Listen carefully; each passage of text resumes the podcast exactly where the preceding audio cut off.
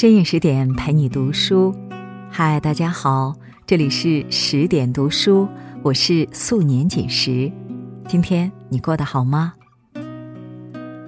有这样一本书，豆瓣评分高达九点一，被誉为民国版的《红楼梦》。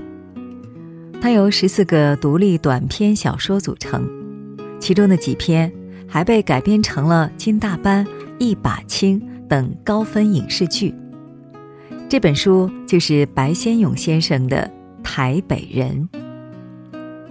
台北人，书如其名，写的是生活在台北的一群人，但他们并不完全是台北人。移居之前，他们是北京人、上海人、四川人、广西人、湖南人。豆瓣有条高赞评论说，他们是曾见证过大陆繁华的旧金魂。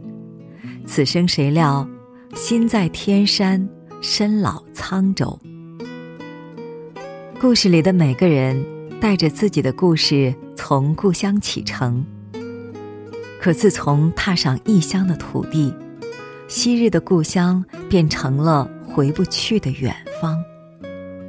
乡愁从此在生命中升起一层忧伤的雾，哪怕在另一方天地扎根。从前的人，从前的事，也一生难以忘怀。其实，从古至今的游子，谁又不是这样呢？远行时，我们总以为前程似海，来日方长，可转过身来，却发现，人离开了故乡，到哪儿都是流浪。小说的前章《一把青》里讲了这样一个故事：重庆女孩朱青与飞行员相爱，可婚后不久，丈夫就在事故中殒命。得知消息后，朱青几欲轻生，最后被家人接走，下落不明。几十年后，朱青的师娘才发现，朱青已经来了台北。此时的朱青已经成了泼辣的交际花，他和小空军们打情骂俏，言语放浪，举手投足间全无从前纯真腼腆的模样。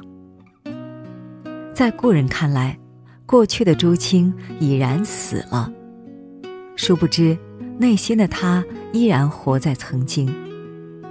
他交往的小空军依稀有她曾经丈夫的影子。而他喜欢唱的歌，也是大陆流行的《东山一把青》。东山那一把青，西山那一把青。郎有心来，子有意，郎呀，咱俩好成亲。什么是一把青呢？对朱青来说，那是爱人坟头上的草，野火烧不尽，春风。吹又生。沈从文说：“我走过很多地方的路，看过很多地方的风景，喝过很多地方的酒，却只爱过一个正当最好年纪的人。即使流年偷改了样貌和心境，但记忆深处的情感也依然翁郁如昔。”无独有偶，小说里的另一个人也有着和朱青相似的命运，她就是金大班金兆丽。金兆丽本是上海舞厅的舞女，她的前半生有两段刻骨铭心的爱情。第一段是和一位年轻的上海少爷，两人都是彼此的初恋，却因为身份悬殊被迫分开。第二段是和在台湾认识的船员，后者虽然真心待他，却在一次出海后再也没有回来。万般无奈下，金兆丽只能嫁给了当地的一个财主。经历太多时，他已经不再奢求理想的爱情，而是选择了物质。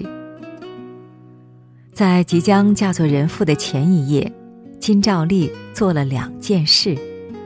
一件是把价值五百美金的大钻戒送给了不慎怀孕的小姐妹，让她和爱人私奔；第二件，则是和一个陌生的少爷跳了最后一舞。在金兆丽看来，小姐妹为了爱情不顾一切的样子，像极了当初的自己。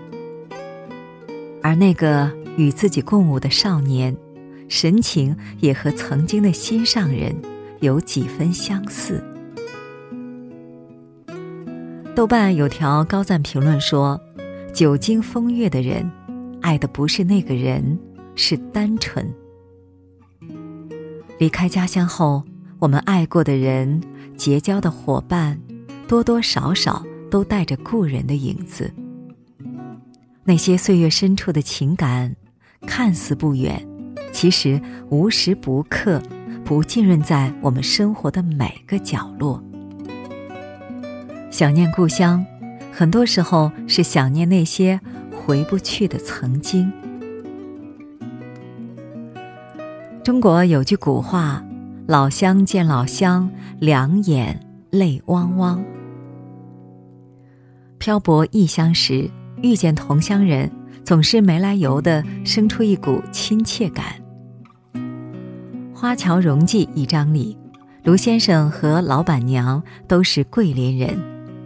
来到台北后，卢先生经常去老板娘的粉店吃粉，而老板娘也会看在老乡的情谊上，给卢先生的粉多加一些料。对于两个异乡人来说，一碗卤香四溢的桂林米粉。就是乡愁最好的慰藉。看卢先生单身，老板娘热情地帮他介绍对象，可卢先生却婉拒了老板娘的好意。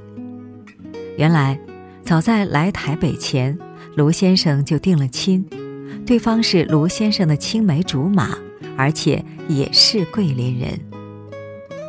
为了能等到回大陆的那天。卢先生等到头发花白，眼角也长出了皱纹。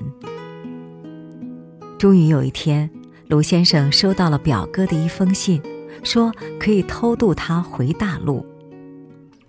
卢先生高兴得彻夜难眠，他特地布置好了房间，还把偷渡用的五万块钱全都汇给了表哥。可他等啊等，却没有等到表哥的消息。鲁先生这才意识到，自己被骗了。家回不去，钱也没了，鲁先生从此一蹶不振，最后郁郁而终。老板娘去卢先生家收拾的时候，发现他珍藏的一张老照片。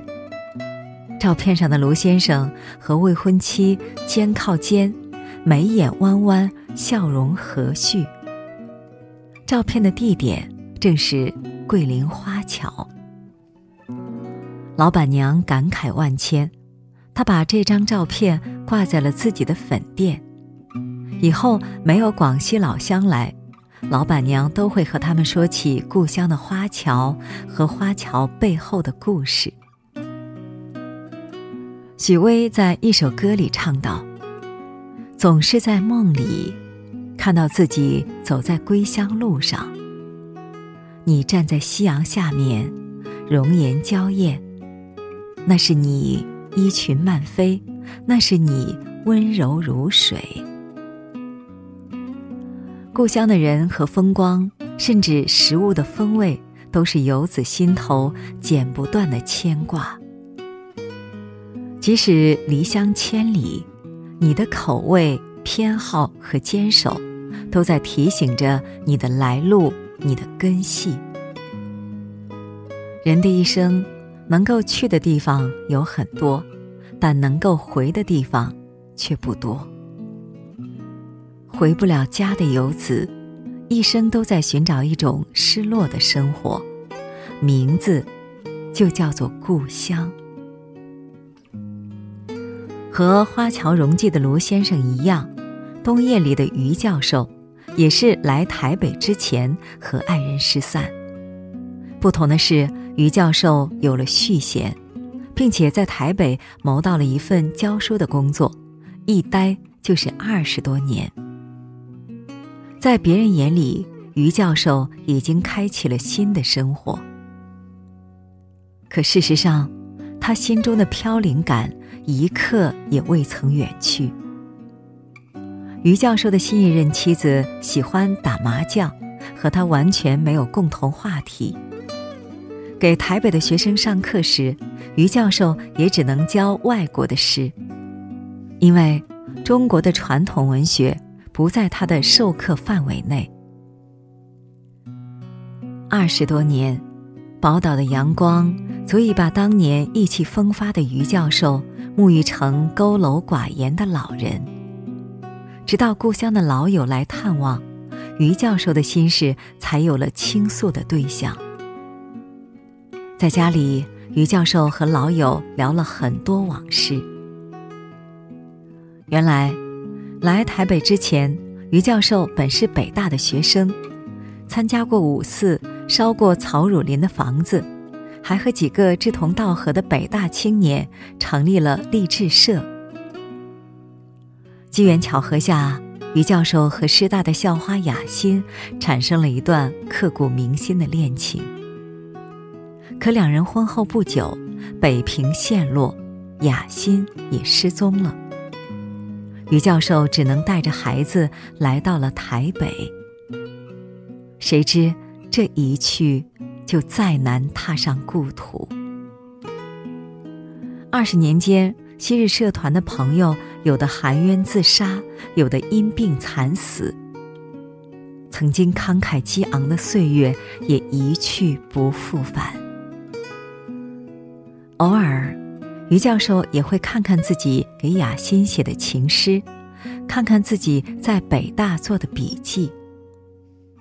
那里面，是他装满热血、浪漫与理想的青春。《异乡人》里有一段话，不知不觉把他乡当做了故乡，只是偶尔难过时，不经意遥望远方。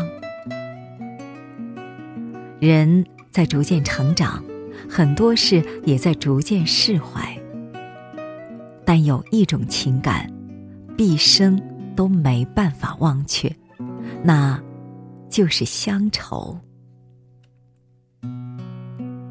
在很多人心里，他乡再好，也替代不了故乡；朋友再多，也不同于旧友。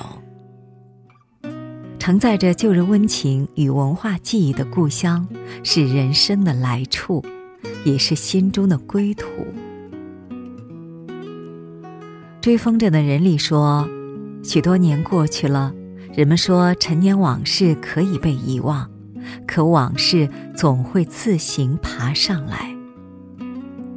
人的命运就像风筝，但始终有一根丝线在牵引，以至于不真正迷失。对于书里的台北人来说，那一根线便是故乡。尽管历史洪流中，他们的足迹被冲散到异地。但几十年来，他们思念故乡，找寻故乡的脚步从未停息。其实，谁又不是这样呢？